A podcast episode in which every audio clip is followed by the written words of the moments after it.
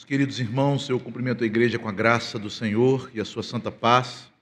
Quero saudar também os irmãos que nos acompanham pela internet, pelo YouTube, que Deus os abençoe em seu lar. E eu convido a igreja a abrirmos a palavra do Senhor no Evangelho do Senhor Jesus, segundo a narrativa de Mateus, o evangelista e apóstolo, evangelho que temos é, feito a exposição dele aqui nos cultos vespertinos. E hoje nós nos encontramos no capítulo 12, dos versos 38 a 42. Evangelho segundo Mateus, capítulo 12, a partir do versículo 38 até o versículo 42.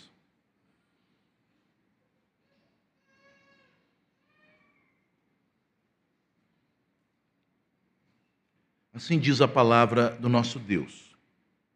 Então, alguns escribas e fariseus replicaram: Mestre, queremos ver de tua parte algum sinal. Ele, porém, respondeu: Uma geração má e adúltera pede um sinal, mas nenhum sinal lhe será dado senão do profeta Jonas. Porque assim como esteve Jonas três dias e três noites no ventre do grande peixe, assim o filho do homem estará três dias e três noites no coração da terra. Ninivitas se levantarão no juízo com esta geração e a condenarão, porque se arrependeram com a pregação de Jonas. E eis aqui está quem é maior do que Jonas. A rainha do sul se levantará no juízo com esta geração e a condenará, porque veio dos confins da terra para ouvir a sabedoria de Salomão. E eis aqui está quem é maior do que Salomão. Oremos. Senhor Deus, Pai bendito, Deus de glória e de poder, santo é o Senhor. Tu és o soberano sobre os reis da terra. Santo é o teu Filho amado, nosso Senhor Jesus Cristo, a quem o Senhor constituiu Rei dos Reis e Senhor dos Senhores. Aquele que é maior do que todos os profetas, porque os profetas falaram pelo Espírito de Cristo que neles estava. Aquele que é maior do que todos os reis do Antigo Testamento, porque ele é o Rei eterno, que assentou-se no trono de Davi e haverá de reinar pelos séculos dos séculos. Louvado seja, ó Deus, o teu nome, o nome do teu Filho e o teu Santo Espírito. Agora, ó Pai, nós invocamos a tua presença, suplicando a operação do teu Espírito em nós. Pois sabemos, ó Deus, que a fé vem pelo ouvir, o ouvir a pregação da palavra. A mensagem que aponta para Cristo, sua pessoa bendita e gloriosa e sua obra que foi realizada em favor do teu povo. Dá-nos, Senhor, a resposta correta e a única resposta demandada daqueles que ouvem a palavra, que é a fé. Fé que produz frutos dignos de arrependimento. Abençoa-nos, Senhor, para que entendamos a palavra não apenas na esfera ou na dimensão intelectual, mas que a compreendamos como um alimento para a nossa alma, que ela penetre em nosso coração e que ela nos transforme para a glória do teu, do teu nome que naquele dia onde todos os homens se apresentarem diante de Cristo, os bons e os maus, os que creram e os descrentes, nós estejamos dentre aqueles que creram em Cristo, que aceitaram a pregação e que serão chamados de benditos de meu Pai, para os quais foi reservado o reino eterno. Ajuda-nos, Senhor, a fim de que a palavra não seja pregada a nós para nossa condenação, que não sejamos, ó Deus, sentenciados como estes escribas e fariseus, como uma geração má e adúltera. Pelo contrário, que sejamos chamados de geração do Senhor, de povo do Senhor. Abençoa-nos, ó Deus, nós te pedimos, no nome do teu Filho, nosso Redentor, Senhor e Salvador. Amém. Queridos irmãos, neste texto que nós acabamos de ler, nós ouvimos dos lábios do Senhor Jesus qual é o objeto, o alicerce, o fundamento de uma fé verdadeira, de uma fé genuína. Porque nós sabemos que a Bíblia apresenta, pelo menos, quatro tipos de fé. A Bíblia nos fala daqueles que creem de forma apenas intelectual ou histórica. Tiago declara: Crês tu em Deus? Fazes bem, os demônios também creem e tremem. Mas a fé intelectual, que é aquela fé apenas em conhecer as verdades do Evangelho, em reconhecê-las como verdades históricas que de fato ocorreram, mas que não transforma a vida, que não desce ao coração, ela não salva. Há também um tipo de fé que é retratado na Bíblia, que é a fé para fazer um milagre ou para receber um milagre. Jesus declara no Sermão da Montanha, ao final, no capítulo 7, que no último dia muitos falsos mestres virão a ele, dizendo: Em teu nome nós fizemos muitos milagres, nós profetizamos, nós expulsamos demônios. E ele então dirá: Apartai-vos de mim, porque não vos conheço, vós que praticais iniquidade. Dos dez leprosos que foram curados, todos eles tiveram fé para serem curados. Todos eles foram a Cristo crendo que ele tinha poder para purificá-los da lepra. Mas apenas um voltou para adorar a Cristo e, portanto, este ouviu de Jesus: A tua fé te salvou. Há também uma fé que se baseia no evangelho verdadeiro, mas que não produz fruto. É sobre esta fé que Jesus falará no capítulo posterior a este que lemos, no capítulo 13, na conhecida parábola do semeador daqueles que recebem a semente, mas que não frutificam. Uma fé que os reformadores chamavam de fé temporária, uma fé estéril, uma fé que não produz. A verdadeira fé, aqui, conforme Jesus nos mostra, ela tem um fundamento e um resultado. Jesus está nos falando exatamente isto: que esta fé genuína, que é um dom de Deus ao homem, esta fé que produz a salvação, sempre terá o mesmo fundamento e ela será acompanhada de um mesmo resultado, que é o arrependimento. Jesus fala aqui sobre o arrependimento, e o arrependimento era uma das tônicas da pregação de Cristo: arrependei-vos, porque está próximo o reino dos céus.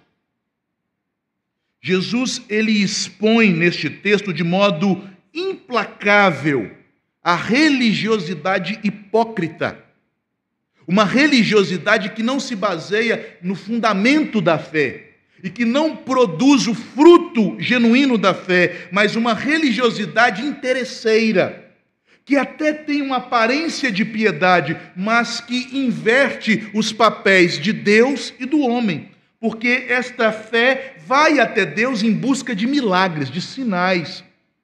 Vejam, os fariseus vão a Jesus e diz: Mestre, mostra-nos um sinal, faça um milagre, revele o teu poder. Há aqui, meus irmãos, algo diabólico. Porque não foi o diabo que tentou inverter os papéis da criatura e do Criador, buscando usurpar o trono de Deus. E uma fé que se baseia em sinais é diabólica porque ela faz exatamente isto. A religião que se baseia em sinais a religião cuja fé busca de Deus o milagre, o sobrenatural, o sinal, como fundamento da fé, é uma religiosidade que coloca o homem, suas necessidades, seus problemas, suas demandas como centro da religião, e não Deus. E esse tipo de religiosidade hipócrita, humana, demoníaca, ela autentica a validade da religião na medida em que a divindade que eles adoram serve o homem em seu desejo, em sua necessidade. Claramente uma inversão. A criatura é colocada na posição do Senhor e ela passa a dar ordens a Deus, fazendo exigências. E em troco da resposta de Deus, ele confia: dá-me um milagre e eu te sirvo. Faça um sinal e eu creio. Realize o que eu quero e eu então andarei nos teus caminhos. E vejam, meus irmãos, não é esse o tipo de fé que nós encontramos nas ruas, nas conversas cotidianas, até mesmo nos programas de televisão que falam de religião, que falam da Bíblia, que falam da fé. O homem faz algo, mas faz a partir de uma demanda que ele apresenta para Deus. E na medida em que Deus se prova Deus para ele, então eu sigo uma fé que não é no invisível, mas uma fé que é palpável, tangível, que quer ver resultados, pragmática. É esse tipo de mentalidade, queridos, que nós observamos em nossa época no ateísmo moderno, neste ateísmo chamado científico ou pseudocientífico, porque de ciência ele não tem nada. O que os ateus alegam para dizer que Deus não existe? Se Deus é bom, por que a fome na África? Por que crianças morrem de câncer? Por que existem pandemias, tragédias e guerras? Na verdade, um ateu sincero perguntaria: se Deus é bom, por que eu não estou no inferno? Por que um Deus bom e justo permite homens pecadores usufruírem da sua bondade? Os ateus se surpreendem com os juízos de Deus, mas eles julgam que é normal Deus agir com bondade.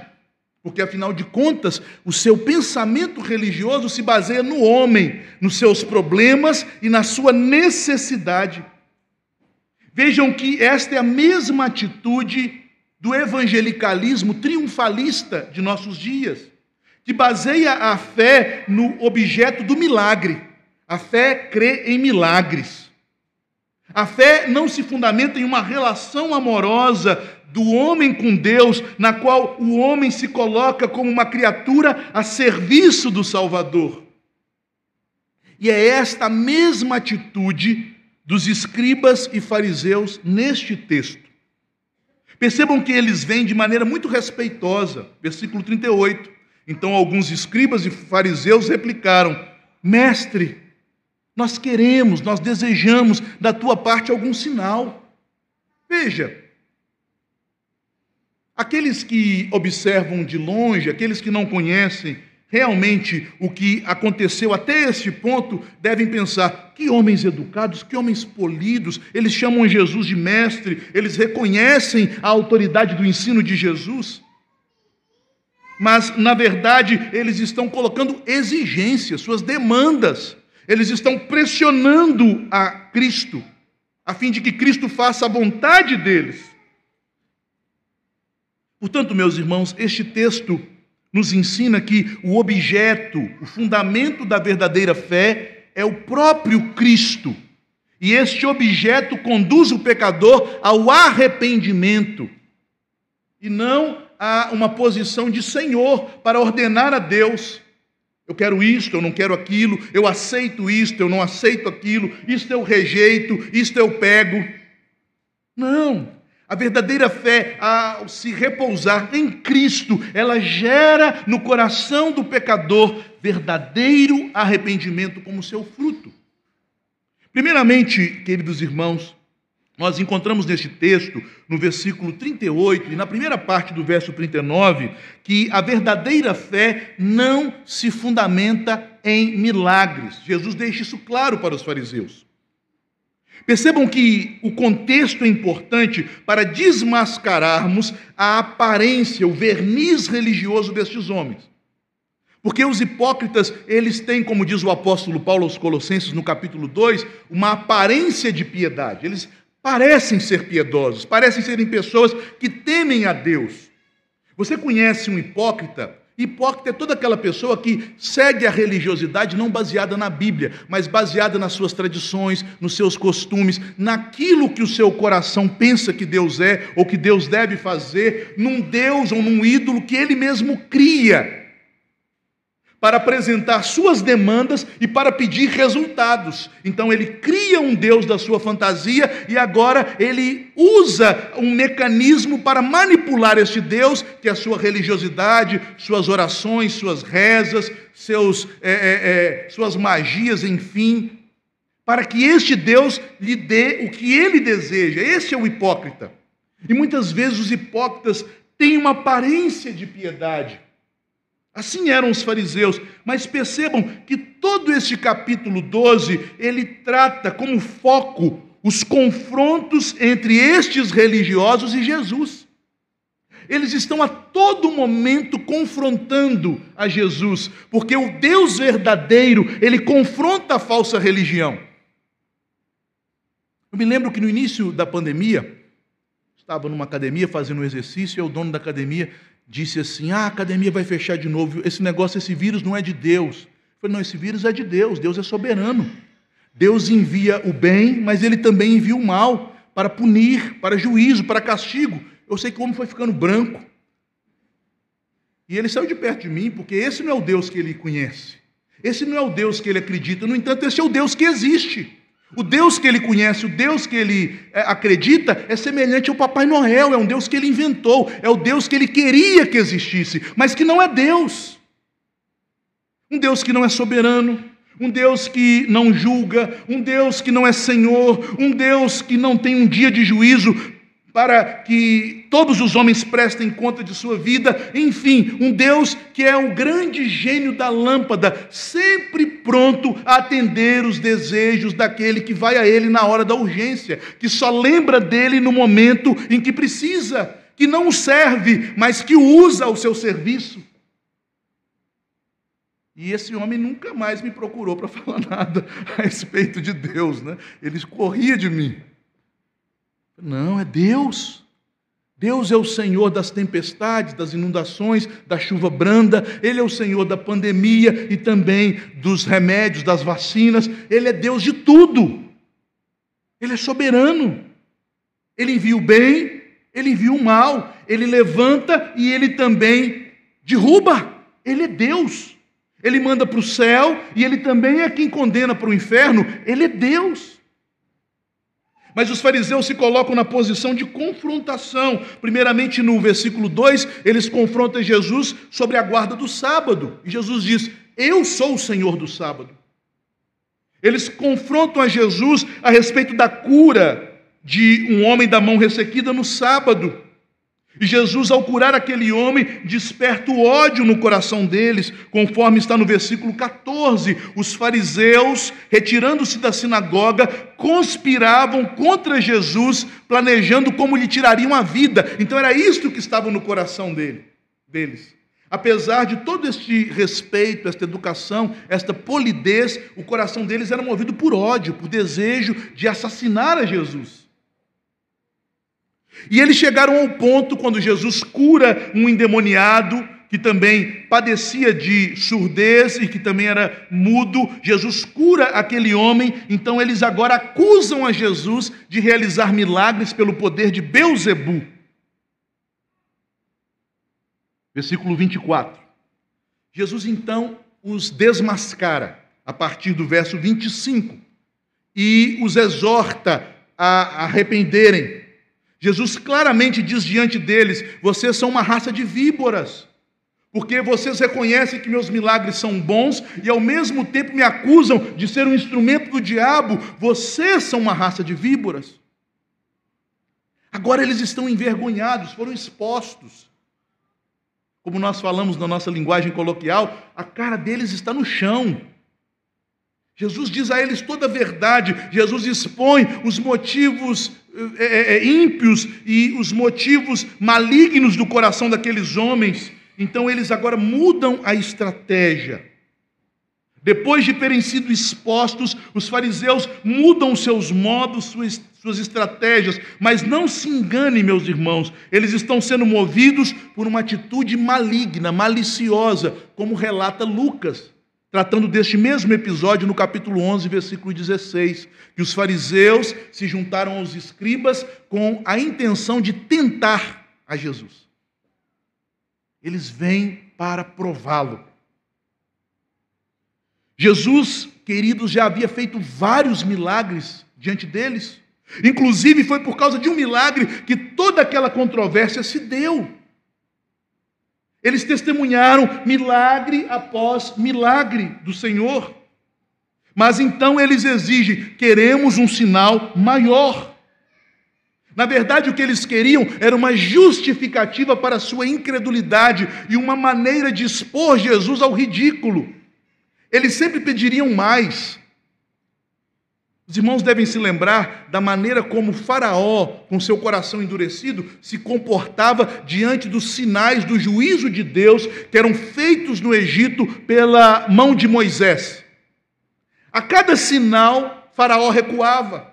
Faraó, de maneira assim aparente, demonstrava um arrependimento que não era genuíno. Movido apenas de remorso, ele pedia: interceda a Deus em meu favor, eu deixarei o povo ir. Mas tão logo o sinal era retirado, o juízo era retirado da terra, novamente Faraó se endurecia, novamente ele proibia o povo de adorar ao Senhor, e outro sinal mais grave, mais contundente da parte de Deus pelas mãos de Moisés era feito. E foi assim até o último. No último sinal, quando os primogênitos do Egito são extirpados pela espada do anjo do Senhor, Faraó então, ele libera o povo para ir adorar no deserto, permite que o povo leve os tesouros do Egito e ainda faz um último pedido. Peça a Moisés e Arão que roguem a Deus por mim. Mas quando o povo se retira, novamente o seu coração é endurecido e ele envia o seu exército a perseguir o povo de Deus. Percebam, meus irmãos, se Jesus caísse nesta, cada vez eles exigiriam outro sinal maior, mais eloquente, para dar invasão à sua incredulidade. Quantas pessoas eu tenho dito, ah, se Deus me livrar desta enfermidade, eu vou mudar a minha vida, e não mudam coisa nenhuma.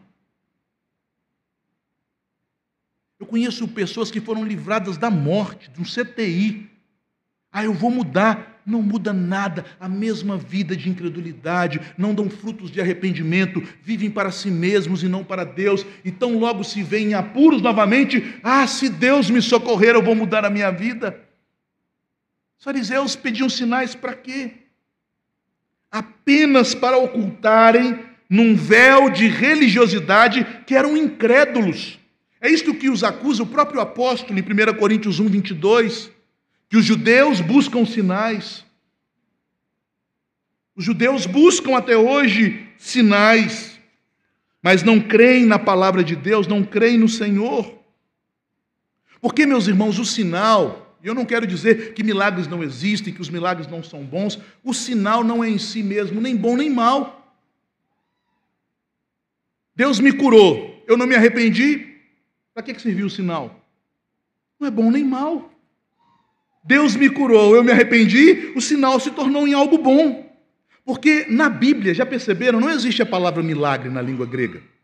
Existem palavras que nos dão esse sentido de milagre na língua grega.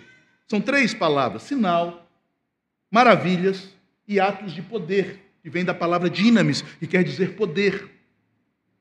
Estas três palavras falam das ações extraordinárias de Deus, dos atos poderosos de Deus, pela sua providência para mostrar sua soberania e governo sobre todas as coisas. Mas estas ações maravilhosas e poderosas são também chamadas de sinais, porque elas apontam, elas sinalizam, elas têm um significado que está para além delas, que as transcende. Todos os milagres realizados na Bíblia apontam para a autoridade de Deus na vida daqueles que operaram um sinal. A autoridade de Moisés e de Josué para conduzirem o povo de Deus, e eles fizeram sinais. A autoridade de Elias e de Eliseu para serem profetas que falam em nome de Deus, e eles fizeram sinais. A autoridade de Jesus para revelar ao povo de Israel que ele é o Messias, que ele é o Cristo, o Salvador que veio ao mundo. Portanto, o sinal, se está ligado ao seu significado, é bom. Mas destituído do seu significado para o qual aponta, ele se torna em algo mal. Um fim em si mesmo. E ele não foi feito para ser um fim em si mesmo. É por isso que Deus não recrimina em si mesmo o sinal. Nós temos o exemplo de Gideão, em, Josu, em Juízes, melhor dizendo, 6,17, que pediu um sinal de Deus em relação à vitória que ele teria sobre os inimigos do Senhor, e o Senhor condescende com a fraqueza de Gideão e por duas vezes lhe dá um sinal. Então Deus pode dar sinais, realizar milagres para fortalecer a fé enfraquecida de um crente. Por isso, meus irmãos, a fé não se baseia nos milagres, porque os milagres não são um objeto, mas são acessórios. Acessórios não são coisas desprezíveis, são coisas até boas, mas não podem ser colocadas à frente do que é essencial. Do que adianta uma mulher se adornar com joias, vestindo trapos e sem tomar banho? As joias perdem todo sentido, não é verdade? Do que adianta sinais, se eles não nos conduzem a maior intimidade com Deus e maior conhecimento de Cristo. Eles perdem todo o sentido. Ezequias recebeu a oferta de Deus de fazer um sinal de que cumpriria a promessa de curá-lo. Está em Isaías 38, 7.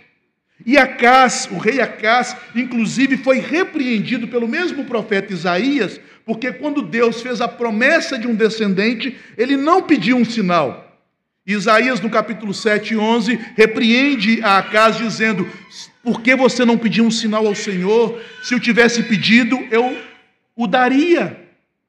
Portanto, meus irmãos, o problema do pedido dos religiosos é, se dá por dois motivos. Primeiramente, o sinal não pode ser o fundamento ou o objeto essencial da fé em Deus. Jesus já havia feito inúmeros sinais. Um dos fariseus, chamado Nicodemos, conforme está em João no capítulo 3, versículo 2, dá testemunho disso. Ele diz: Jesus, tu és mestre, vindo da parte de Deus, porque ninguém pode fazer os sinais que tu fazes se não for um enviado de Deus. Quantos mais sinais eram necessários para que eles crescem? Jesus poderia continuar por toda a eternidade fazendo sinais, mas eles não creriam em Jesus, porque Jesus não correspondia à expectativa do coração carnal deles. Jesus não era o Deus que eles esperavam, não era o Deus que eles imaginavam, enfim, Jesus não era o ídolo que eles amavam. E esta é a segunda, ou melhor, o segundo problema de colocar o fundamento da fé nos sinais. Porque, meus irmãos, o verdadeiro problema humano reside em algo mais interno. A religião não consiste de questões superficiais, de métodos ou de aparência. Queridos, se nós formos numa igreja achando que as pessoas vão se converter por causa de milagres e atos poderosos, nós demonstramos com esta convicção falta de conhecimento bíblico. Será que houve povo que viu mais sinais do que aquele povo no deserto que saiu do Egito? E daquela geração de milhões de pessoas, quantos se converteram? Dois: Josué e Caleb. Todos viram sinais extraordinários. Pensem bem, meus queridos, aquelas pessoas viram o mar se abrindo, passaram pelo meio do mar, elas viram pão cair do céu 40 anos, todos os dias, e para não dizer que era uma coincidência da natureza, algum processo físico, astronômico, misterioso, o pão sempre deixava de cair no sábado. Eles viram a água fluir da rocha. Eles viram as codornizes que os alimentaram e suas roupas que não ficaram velhas, que não se rasgaram, suas sandálias que não foram desgastadas, as vitórias contra os inimigos do povo de Deus no deserto. Tudo isso eles viram por 40 anos e não se converteram. Não é isso que diz o texto do Salmo 78, verso 8? Uma geração infiel uma geração corrupta, uma geração má. E Jesus aqui usa a mesma linguagem do salmista no Salmo 78, verso 8, para designar aquela geração representada pelos seus líderes religiosos, os escribas, que eram os doutores da lei, e os fariseus, que era a seita mais zelosa das tradições judaicas. Uma geração má e adúltera pede um sinal.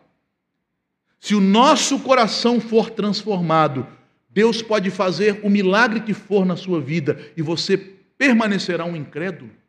Se o Espírito Santo não transformar a nossa natureza interior, não tirar o coração de pedra e colocar um coração de carne, não nos encher da graça de Deus, não nos fazer nova criatura, Deus pode fazer chover pão do céu, Deus pode escrever nossa vida toda nas estrelas, Deus pode mandar um anjo para aparecer em nosso lar, nada disso nos levará à conversão.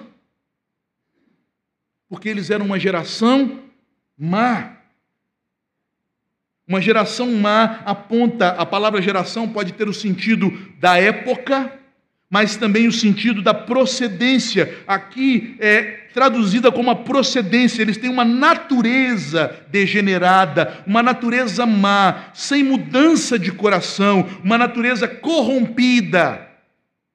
E o que é pior, eles são uma geração adúltera, não apenas uma geração má. Porque geração má, todos os descendentes de Adão são. Mas eles não eram apenas descendentes de Adão. Eles eram descendentes de Abraão, Isaac e de Jacó, eram descendentes dos profetas, eles eram descendentes dos piedosos, mas eles abandonaram os passos, o legado espiritual, a fé de seus pais. Assim como diz o salmista no Salmo 78, verso 8. Porque não eram apenas corruptos pela herança do pecado original que lhes foi transmitido por Adão, mas acrescentavam esta corrupção, a degeneração de terem abandonado o Deus dos seus pais, por terem sido infiéis às promessas da palavra de Deus e se fiado agora em tradições humanas. Meus irmãos, a fé não pode se fundamentar em milagre porque o coração do homem é desesperadamente corrupto, como diz o profeta Jeremias, e se Deus não transformar o nosso coração, os milagres não nos convencerão. Foi isso que Jesus afirmou. Ou melhor, foi isso que o pai Abraão afirmou, conforme o relato de Jesus na parábola do rico e do Lázaro.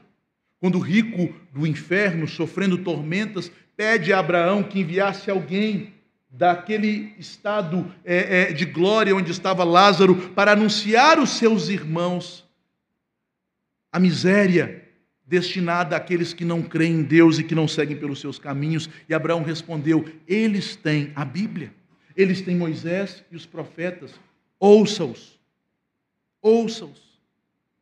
Porque ainda que alguém ressurgisse de entre os mortos e voltasse para dizer o destino terrível do inferno que está reservado para aqueles que não creem em Cristo, se eles não ouvem a palavra, eles não ouvirão esta pessoa. Portanto, meus irmãos, chegamos ao segundo ponto. A verdadeira fé, já que ela não pode se fundamentar em sinais ou milagres, ela se fundamenta na obra da humilhação de Cristo. Versículos 39, a segunda parte, 40 e o final do verso 41. Diz assim: Mas nenhum sinal lhe será dado senão do profeta Jonas.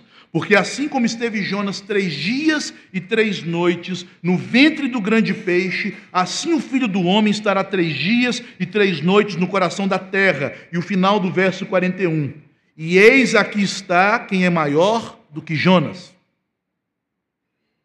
Jesus então usa um tipo do Antigo Testamento e mostra que ele é o antitipo desse tipo. O que significa isso? Na linguagem teológica, tipo são espécies de profecias que são dadas aos homens não por meio de palavras, de oráculos, de mensagens, mas são profecias figuradas em pessoas, em personagens.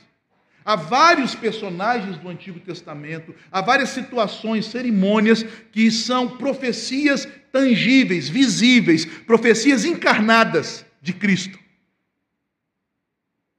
Os sacerdotes são profecias encarnadas de Cristo no seu ofício sacerdotal, assim como os reis e os profetas.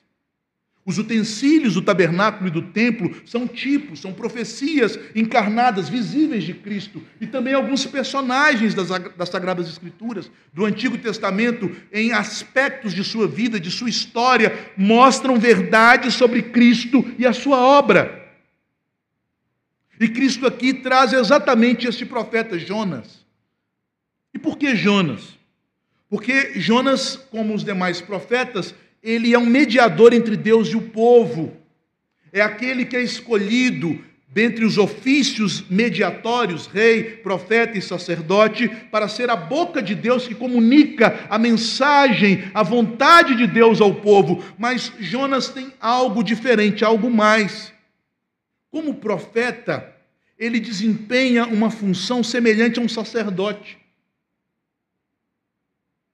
Cristo é um profeta sacerdote. Vejam, meus irmãos, as similitudes. De que maneira Jonas, como um tipo de Cristo, aponta para o ofício profético e sacerdotal de Cristo. Quando Jonas recusa a seguir o mandato de Deus e ir à, Síria para pregar na sua grande capital Nínive, já que os ninivitas eram inimigos do povo de Israel, invadiam constantemente Israel, oprimiam Israel, e ele pega um navio indo pelo Mediterrâneo para a Espanha, para Tarsis. Ele se vê em apuros, a ira e o juízo de Deus acometem aquele navio. Jonas então se oferece para ser lançado no mar, para morrer, a fim de aplacar a ira de Deus e salvar os marinheiros. É nesse sentido que ele é um profeta que cumpre uma função sacerdotal ao se oferecer como sacrifício por outros. Percebam, meus irmãos, que os marinheiros recusaram, conforme diz a história de Jonas, em lançá-lo no mar, mas ele disse: Não, esta ira de Deus contra este navio é culpa minha. Portanto, vocês não haverão de morrer, me lancem no mar. E Jonas é lançado, a tempestade é aplacada e aqueles marinheiros se convertem, eles passam a louvar o Senhor e os marinheiros se convertem, os, os gentios ouvem falar do Senhor e louvam ao Senhor. Mas além disso, Jonas se entrega para morrer ele fica três dias no abismo, no ventre do peixe, e do ventre do peixe o Senhor recobra a sua vida, fazendo chegar em Nínive. A partir deste texto do Evangelho, os historiadores pensam que o sinal de Jonas foi o fato dos ninivitas terem visto o peixe regurgitando Jonas na praia. Imagine que cena! Não toda a população, mas muitas pessoas testemunharam aquilo. Este foi o sinal de Jonas. Este foi o milagre que Deus realizou por meio de Jonas. Um grande peixe chega perto da praia, abre sua boca e regurgita um homem que sai dali pregando a mensagem da destruição da cidade. Que impacto! Pensem bem quando essa notícia se espalha pela cidade. Como aqueles homens reagiram a este sinal. E Jesus então compara-se a Jonas como aquele que será lançado na morte, na mais terrível humilhação, que será colocado na sepultura e ressurgirá para levar o evangelho da salvação aos gentios. Portanto, Jonas é um claro tipo de Cristo. É aquele profeta que se entrega e, ao se entregar, aplaca a ira de Deus para a salvação dos gentios. É aquele profeta que é libertado do poder da morte, e ao dar este sinal da sua vitória sobre a morte, ele recebe de Deus autoridade, mas para mais uma vez pregar aos gentios, e os gentios então vêm a ele e se convertem. Mas, meus irmãos, Jesus claramente diz a eles: Aqui está quem é maior do que Jonas, final do verso 41. Porque não temos apenas semelhanças, similitudes, temos diferenças que tornam Jesus e a sua obra coisas maiores, superiores, destacadas em relação a Jonas. Cinco diferenças. Por que Jesus é maior do que Jonas? Primeiramente, porque Jesus é o Filho de Deus. Jonas, tão somente um dos profetas menores. Em segundo lugar, porque Jesus é sem pecado. E ao se entregar por nós, ele veio em obediência ao Pai. Jonas é um pecador. E ao se entregar pelos marinheiros, ele o fez como consequência de sua desobediência, de seu próprio pecado. Em terceiro lugar, porque Jesus trouxe uma mensagem de graça e de salvação para os judeus e para os gentios. Enquanto a mensagem de Jonas era uma condenação e juízo contra a cidade de Nínive. Porque Jesus além de dar o sinal da sua ressurreição, que é o sinal de Jonas, ele também testificou que é o Cristo vindo da parte de Deus por meio de sua mensagem, de sua sabedoria e de seus vários milagres. E Jonas não fez nenhum milagre, nenhum sinal, não pregou nenhuma mensagem, apenas anunciou à cidade que ela seria destruída. E em quinto lugar, Jesus levou sua mensagem a um povo que esperava o Messias, o povo judeu, enquanto Jonas pregou aos ignorantes, aqueles que estavam em trevas de idolatria e paganismo, os assírios de Nínive. Jesus é o cumprimento de tudo aquilo que o Antigo Testamento, através da história e desta pessoa, deste profeta Jonas, apontavam como obra salvadora de Deus por meio do Messias.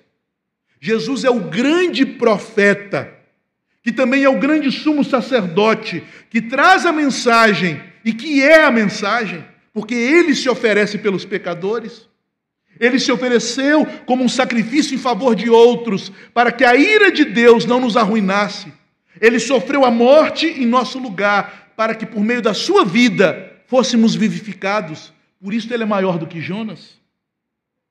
A morte de Cristo, meus irmãos, e a sua ressurreição são o fundamento da fé. Portanto, se Deus realizar um sinal, um milagre, louvado seja o nome do Senhor. Mas, se Ele quiser que nós passemos pelas tribulações, pelos sofrimentos, pelas angústias, eu já tenho a plena certeza de que Ele é o meu Deus, de que Ele me ama, porque Deus prova o seu próprio amor para conosco, pelo fato de Cristo ter morrido por nós quando éramos pecadores, pelo fato dele ter ressuscitado para nossa justificação. Este é o sinal de Jonas a morte e a ressurreição de Cristo para o nosso bem, para a nossa salvação. Este é o fundamento da fé. Mas Jesus acrescenta, nos versículos 42, ou melhor, 41 e 42, nós observamos também que a verdadeira fé, ela produz fruto de arrependimento por reconhecer que Cristo é o Rei exaltado. Ele não apenas é o profeta e sacerdote que se humilhou para nos salvar, ele também é o Rei dos Reis, que foi exaltado para nos governar, para nos guiar. Percebam que no versículo 41 e 42, o foco muda da humilhação de Cristo para a exaltação. Porque a ressurreição de Cristo, sua vitória sobre a morte, é exatamente esta transição daquilo que na teologia nós chamamos de, de os estados de Cristo baseado em Filipenses 2, dos versículos 5 a 11.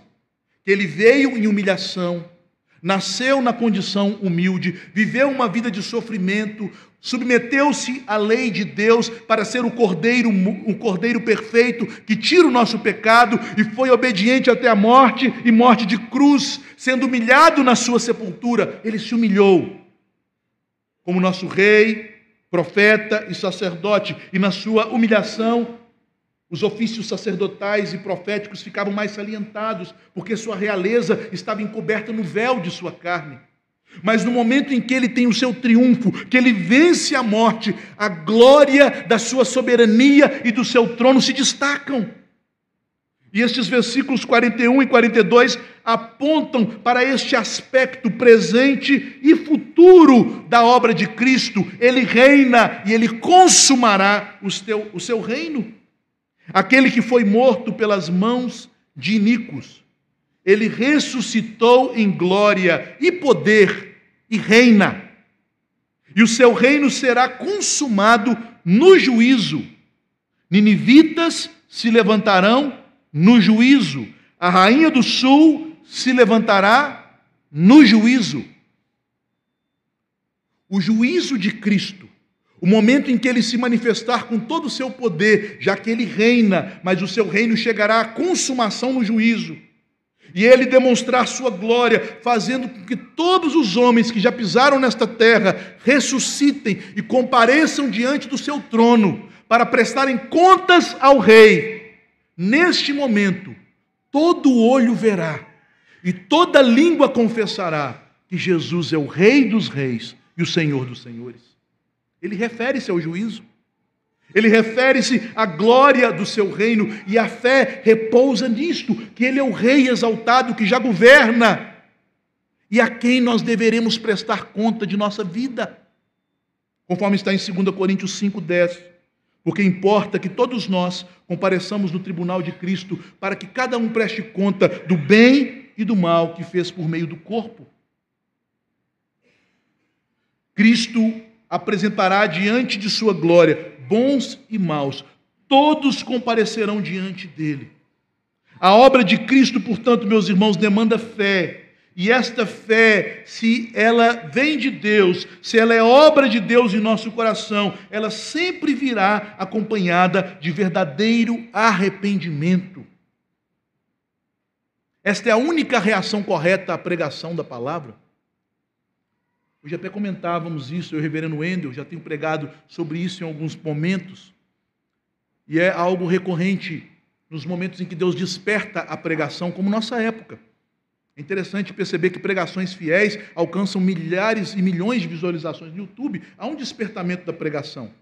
Quando nós lemos sobre os dias da reforma, sobre os dias dos puritanos, sobre os dias do, dos avivamentos é, nas antigas 13 colônias, hoje Estados Unidos, nós temos vários registros de servos de Deus, de grandes pregadores, como John Owen, como Jonathan Edwards, dizendo que havia muitas pessoas que ouviam sermões para julgar os pregadores, para julgarem os sermões, mas que os sermões não produziam neles a única coisa requerida daquele que ouve a palavra: arrependimento, mudança de vida.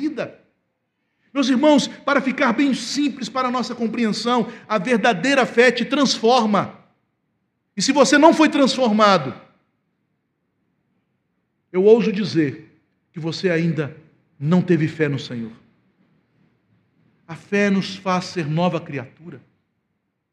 Ela torna o bruto em manso.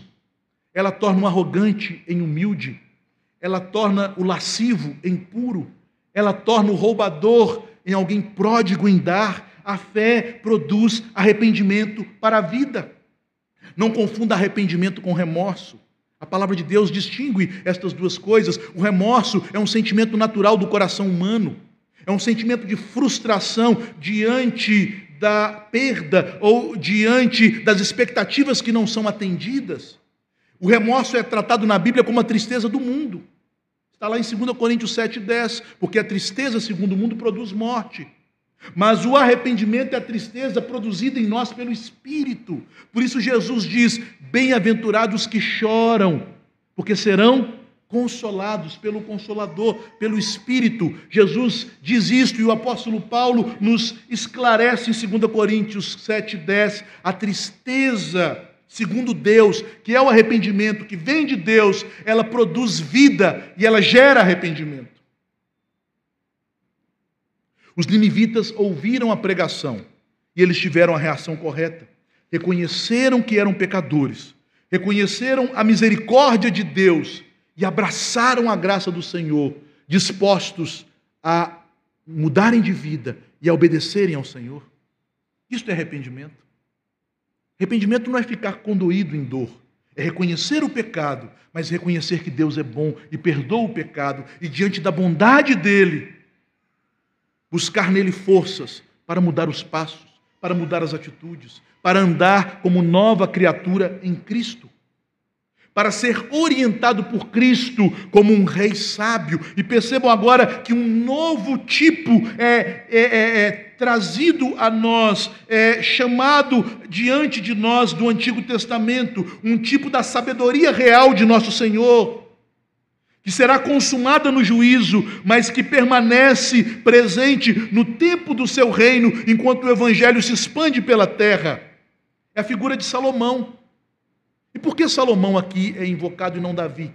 Porque Salomão, como um rei, é um tipo da realeza de Cristo pelo fato de ter sido Salomão o rei escolhido para construir o templo, que revela a presença de Deus no meio do seu povo. E foram nos dias de Salomão que ocorreu a paz entre Israel e as nações. Havia paz, não havia guerras. Israel estava bem assentado em sua terra, com plena posse da terra da promessa, gozando das promessas de Deus, da prosperidade da aliança e usufruindo do culto no templo. Salomão também é um tipo de Cristo. E o episódio que Jesus menciona é o episódio quando Salomão é visitado pela rainha do sul. A região do sul aqui, em relação à Palestina, é a África. Mais precisamente o reino da Etiópia, cuja capital era uma cidade chamada Sabá. Então a rainha do sul, a rainha de Sabá, conforme está em 1 Reis, no capítulo 10, nos versículos 1 a 13, ela visita Salomão. a similitude do tipo e do antitipo de Salomão e o seu reinado de paz e de presença graciosa de Deus, e o reinado de paz e da manifestação da presença de Deus em Cristo, é que Deus concedeu sabedoria a Salomão para construir o templo e consolidar a paz em Israel. E Cristo é a própria sabedoria de Deus que se fez carne para restaurar a comunhão entre Deus e os homens e fazer a paz. Salomão aponta para Cristo como o cumpridor das promessas da aliança. Mas precisamos também salientar as diferenças, porque Jesus declara que eis aqui está quem é maior do que Salomão, ao final do versículo 42. Em primeiro lugar, para os fariseus, a sabedoria estava diante deles, Jesus estava ali.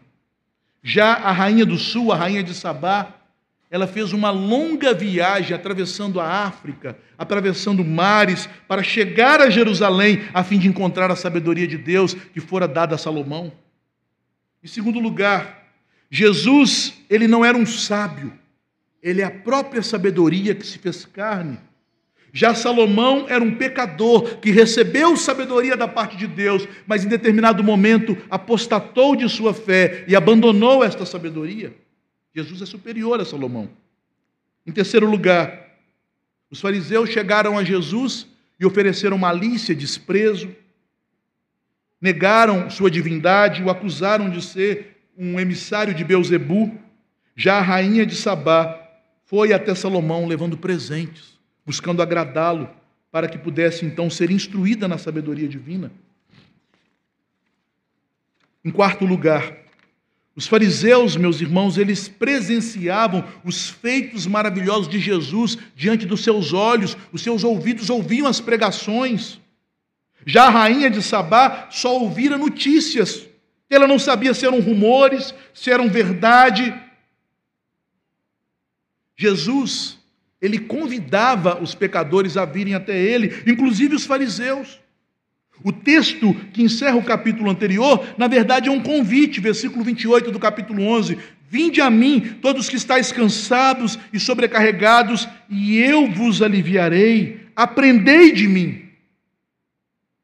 Já a rainha de Sabá, ela buscou a sabedoria de Salomão por livre iniciativa. Ela não foi convidada ao seu reino. Percebam, meus queridos, Quão grave era a situação daqueles que, ouvindo a palavra, habituados às verdades do Evangelho, reconhecendo que Jesus, o Filho de Deus, estava ali, mas não o aceitando, porque ele não cumpria suas expectativas, o negavam. O que será de nós? Já vimos o sinal de Jonas, porque ele aconteceu em tempos passados. Cristo ressurgiu, ele venceu a morte. E já estamos no tempo em que ele reina com sua sabedoria, espalhando o seu evangelho por toda a terra. Certo puritano dizia que este texto nos ensina a respeito do espantoso poder da incredulidade. A incredulidade está enraizada no coração do homem, que Jesus descreve como uma geração má e adúltera. Se o seu coração não for transformado, você nunca irá a Jesus.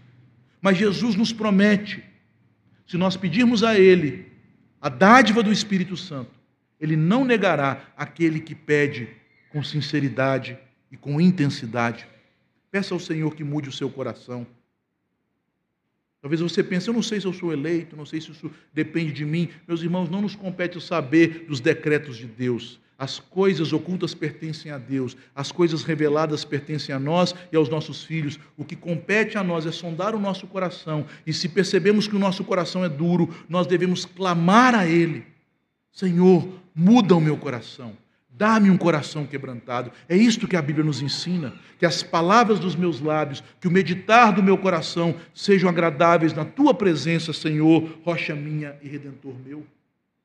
Em segundo lugar, o texto nos alerta, meus irmãos, para o perigo de uma fé fundada em um alicerce fraco. Porque muitos crentes têm se decepcionado com a fé, com a religião. Porque há tantos desigrejados, tanta evasão nas igrejas? Um dos motivos é porque muitos crentes nunca tiveram sua fé firmada naquele que é o único fundamento da fé: Cristo. Há pessoas que vêm para a igreja por diferentes motivos, por amizades, por círculo social, por causa da família, por causa de milagres, por, para que uma oração seja atendida, pelo ambiente, enfim, se eu fosse enumerar os motivos, eu ficaria aqui muito tempo. Mas o único motivo para sermos membros de uma igreja e fazermos parte de uma família da fé é porque Jesus entrou em nossa vida e pela sua ressurreição e sua glória, ele tem mudado a nossa vida, produzido arrependimento. Este é o alicerce que faz o crente perseverar na fé. Em terceiro lugar, meus irmãos, a palavra de Deus, registrada nas Escrituras do Antigo e do Novo Testamento, são o fundamento da fé verdadeira. Jesus não fez sinais, ele tão somente fez os fariseus e escribas se lembrarem dos escritos dos profetas, como Jonas, dos escritos dos livros históricos, como o livro de Reis e de Crônicas, que narravam a história de Salomão. Os crentes hoje querem coisas espetaculares, sinais, querem sentir arrepios, emoções. Meus irmãos, isso não é religião, vai no play center, anda de montanha russa. A religião verdadeira, a fé que transforma o ser humano, ela se alicerça nas escrituras. O Senhor não fez sinais para agradar os homens. Ele os levou às escrituras para que delas eles pudessem conhecer o filho de Deus. Em quarto lugar, há a necessidade de confiarmos nas Escrituras para que sejamos conduzidos à fé. Quantas pessoas também vão às Escrituras com atitude errada para indagar como um peixe pode engolir um homem? Se Jonas ficou três dias e três noites dentro do ventre da baleia ou do peixe, por que Jesus não ficou três dias e três noites completos na sepultura? As pessoas tentam buscar inconsistências, falsos falsas contradições, coisas que as levem a se confortar em não ter que seguir as Escrituras, porque na mente delas, no juízo delas, a Escritura não é o livro de Deus, a Escritura comporta falhas. Enquanto você investigar as Escrituras com olhar curioso, perscrutador, se colocando numa posição arrogante, Deus não se revelará a você. A única maneira de encontrarmos a Cristo nas Escrituras é quando nos colocamos em posição humilde, em oração e pedimos que o Espírito Santo abra os nossos olhos para vermos a glória do Salvador nas Escrituras. A mesma Escritura que conduz os santos aos céus, conduz muitos ao hospício, à heresia, à ruína. O apóstolo Pedro adverte sobre este perigo em 2 Pedro, no capítulo 3, no versículo 15 e 16 que muitos ignorantes e instáveis distorcem as Escrituras para sua própria destruição, porque não se apropriam da palavra em posição de humildade, de oração, de reverência às verdades do Senhor. Em quinto lugar, lembre-se, meus irmãos, ouvir a Bíblia e não se arrepender é sinal de ausência de fé, porque o arrependimento é o fruto de uma fé genuína. E o que eu quero dizer com isso? Todas as vezes que ouvimos as Escrituras e percebemos que naquele aspecto a nossa vida não está afinada com os ensinos da Bíblia, é nosso dever crer na Bíblia e suplicar a Deus o perdão e a transformação da nossa vida. Mas se ouvirmos as Escrituras e começarmos a criar desculpas e justificações, fugas e subterfúgios para aquilo que a Bíblia nos confronta, isto demonstra incredulidade em nosso coração.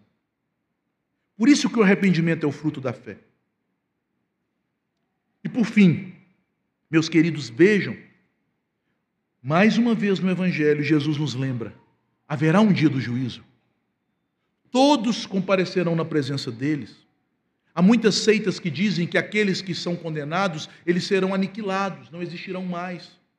Que as almas que morrem estão em sono profundo, inconscientes. Não.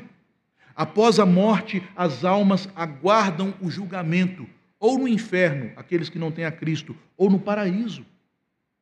E no dia final, todos haverão de ressuscitar, ou em corpos incorruptíveis e de glória, ou em corpos malditos, para serem lançados com a sua alma e o seu corpo no lago de, de fogo e enxofre. Esta é a verdade que Cristo prega. Todos comparecerão diante dele no juízo. Os ninivitas e a geração má e adúltera. A rainha de Sabá e os escribas e fariseus. Nós de nossa época e os homens de todas as eras haverão de ressurgir e comparecerão diante do Senhor Jesus. Portanto, meus queridos irmãos, a única forma de chegarmos a esse dia do juízo com um coração descansado e confortado é se agarrarmos a Cristo como aquele que nos deu o sinal de Jonas, que morreu pelos nossos pecados e ressuscitou para nossa justificação. Temos que crer nisso e temos que nos arrepender dos nossos pecados para sermos salvos.